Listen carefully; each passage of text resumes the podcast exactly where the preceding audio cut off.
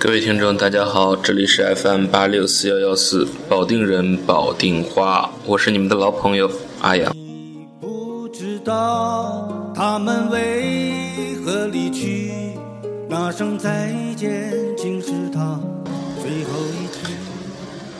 嗯，又是一个周一，那么我们今天又要来看一看保定又发生了什么新鲜事儿。当了你，你不知道。啊，那么在聊今天的呃保定新闻之前呢，我想先聊点儿聊点儿其他的。那个，首先先聊聊咱们这个电台。咱们这个电台现在是，嗯，我定的是周一、周日双更，但是看那个反应和听众点击量来看，好像周日的那个节目没什么人听。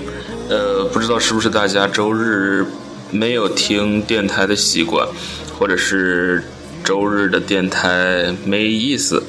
嗯。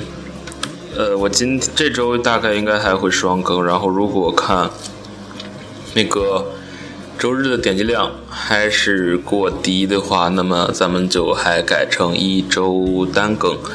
嗯，那么我也希望大家可以把自己的意见和想法通过评论的方式来和我进行互动，或者是私信我也可以，私聊我也可以。嗯，大家可以在任何一期下面进行留言，嗯，我都会看到。我看到以后会及时，如果需要恢复，我会及时给大家恢复。那我们希望听到这一期节目的观众、听众朋友们，可以嗯，在留言区评论和反映一下，各位认为是单更还是双更？一艘船沉入海底。行，闲话就说到这儿。那么我们走进今天的保定人保定话，看看保定市最近又发生了什么值得关注的事情。和离去，那声再见竟是他最后一句。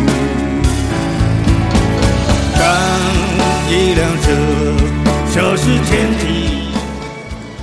那么首先我们来关注一下百度新闻在这一时段的保定搜索词的新闻排行。那么排在第一条的是来自新浪乐居网的一条消息，他说保定高新区上半年重点项目完成投资二十一点零九亿元。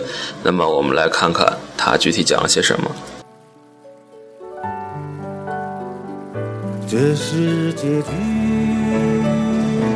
嗯，嗯，新浪乐居网是援引了保定日报的一条消息，他说，来自高新区的消息，今年上半年，该区市以上重点项目完成投资二十一点零九亿元，完成全年计划的百分之八十八点五九，预计八月份呢就完成了全年的计划。那么今年高新区继续坚持实施项目优选工程，培育壮大战略新兴产业，加快发展现代服务业。全年呢共安排省市项目就十九个，总共投资达到三百三十二点四亿元。当年计划完成二十三点八亿元，其中呢省重点续建项目一个，即四方三一项目。市重点呢十八个，其中续建八个，包括长空、石油、合力达、科瑞晶体等；新开工的有七个，包括中铁、电化、保定科技园及轨道交通产业园一期、高标电子、易马汽配等。前期项目呢有三个，包括中能城综合体、英利。商贸物流、盈利储能飞轮。此外呢，单列省十亿元以上项目有四个，包括上国大关、中能城综合体、朝阳养老等项目。上述项目呢，涵盖新能源、新材料、智能输变电装备、先进的是制造业、现代金融服务业、中小企业科技孵化加速平台等领域。嗯，他最后说。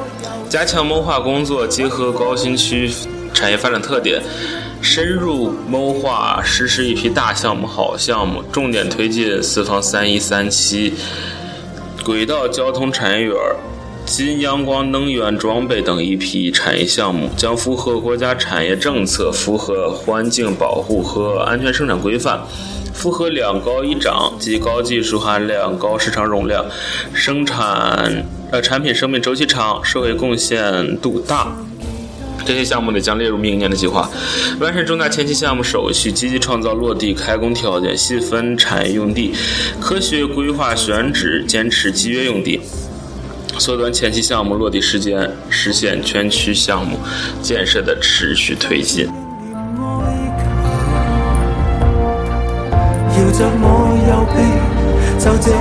那么他刚才提到了一个叫推重点推进四方三一三七，嗯，那么我接下来给大家分享一下什么叫四方三一。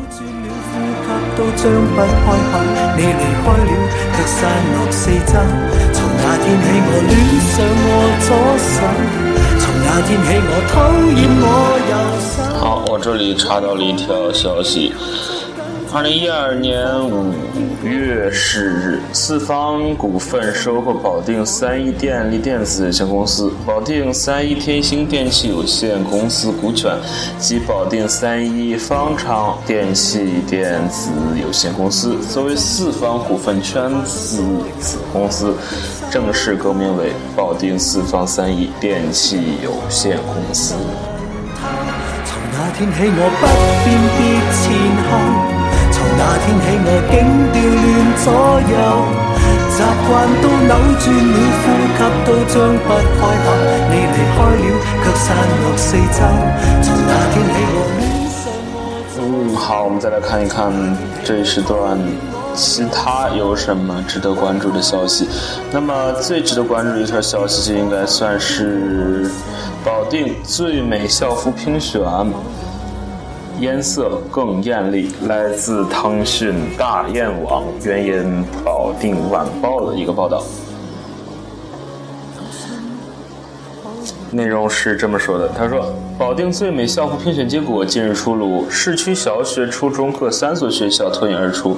参与活动的晚报粉丝就说，校服颜色比过去更鲜艳，运动装的裤腿儿又肥变瘦了，保定的校服更美了。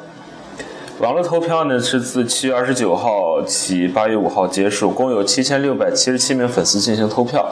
根据网投的结果呢，小学、初中各有三所学校获得网络投票最多，其中小学组一二三名分别是宝石附校、前卫路小学、新市场小学。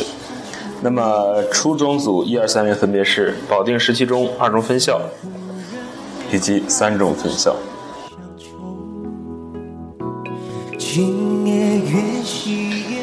文章接下来说，网络偷呃不对，文章接下来说，学生校服一直是社会各界的吐槽对象。七月初呢，教育部官网发表文章，加强中小学校校服管理工作，让学生穿放心满意的校服。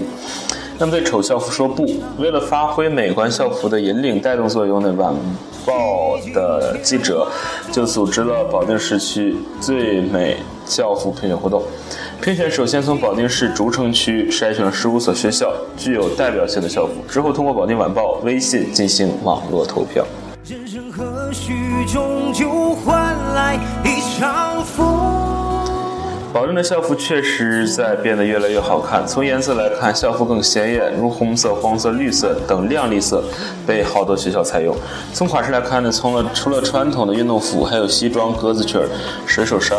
此外呢，令很多长期和飞裤腿做斗争的学生高兴的是，运动装的裤腿越来越窄。那么从评选结果来看，虽然它不是所有人心中最美的，但是很多参与投票的，呃，晚报读者认为，保定的校服。确实更时尚了。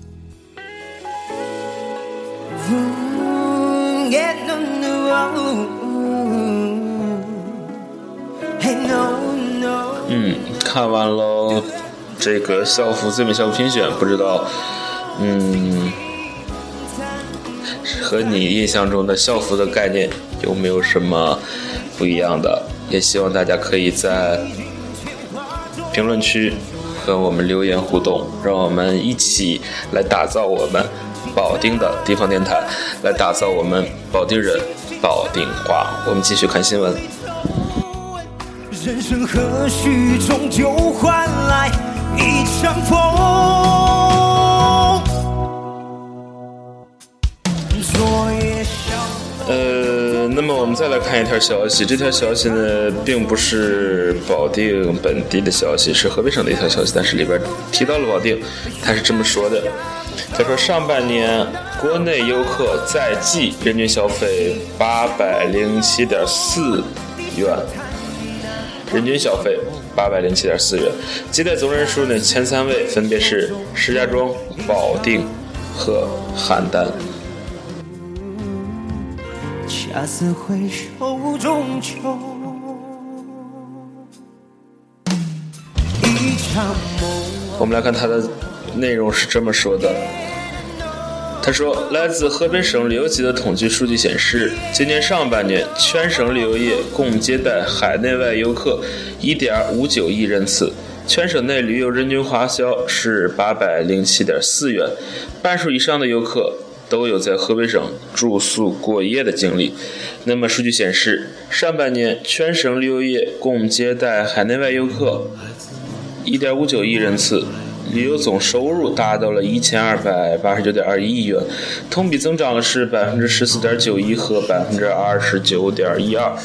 国内旅游成为市场主力，全省上半年共接待国内游客一点五八亿人次，那么创收一千二百七十五点六七亿元，同比增长百分之十四点九七和百分之二十九点四九。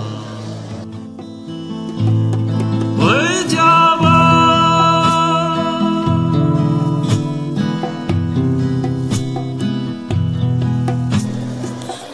文章继续说，从2015年上半年全省旅游接待收入情况来看，呃，接待总人数前三位分别是石家庄、保定、邯郸，分别接待了3266.76万人次、2856.12万人次和1708.64万人次。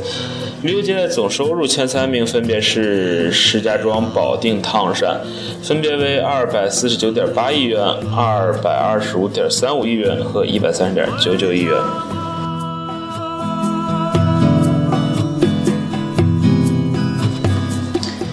从全省国内旅游情况来看，接待过夜游客最多的城市分别是石家庄和古城保定，均在一千五百万人次以上。受到近年来冬季滑雪游客激增的影响，张家口位列全省第三，接待过夜游客超过九百五十四万人次。长出来。文章接下来说，在入境旅游接待方面。外国游客还是最喜欢造访河北的承德和秦皇岛，两城市接待外国游客均超过十万人次。韩国为河北为河北带来最多的呃外国游客，超过六万人次。来河北的主要客源。还有日本、英国和法国。那么，港澳台旅游方面呢？上半年河北共接待台湾游客四点五九万人次，香港游客五点一九万人次，澳门游客三点零四万人次，较上年均有较大增幅，成为入境旅游的主要增长点。十年风雨成尘埃。那么，二零二二年那个京张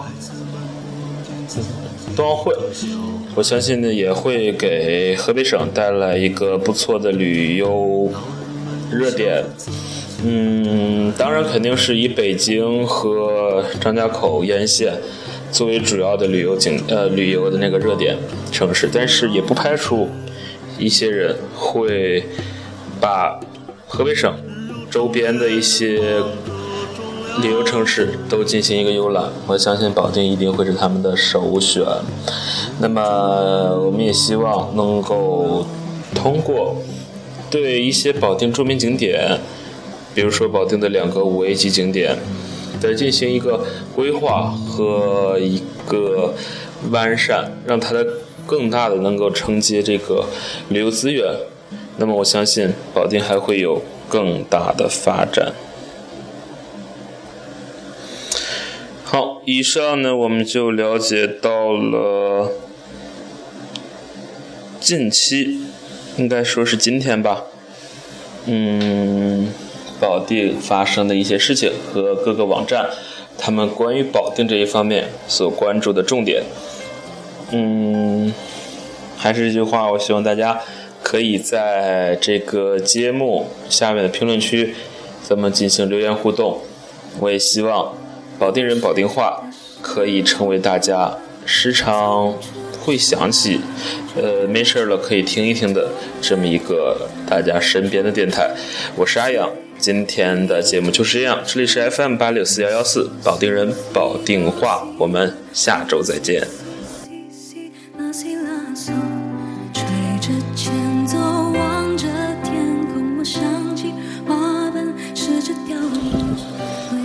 不是下周再见，是下期再见。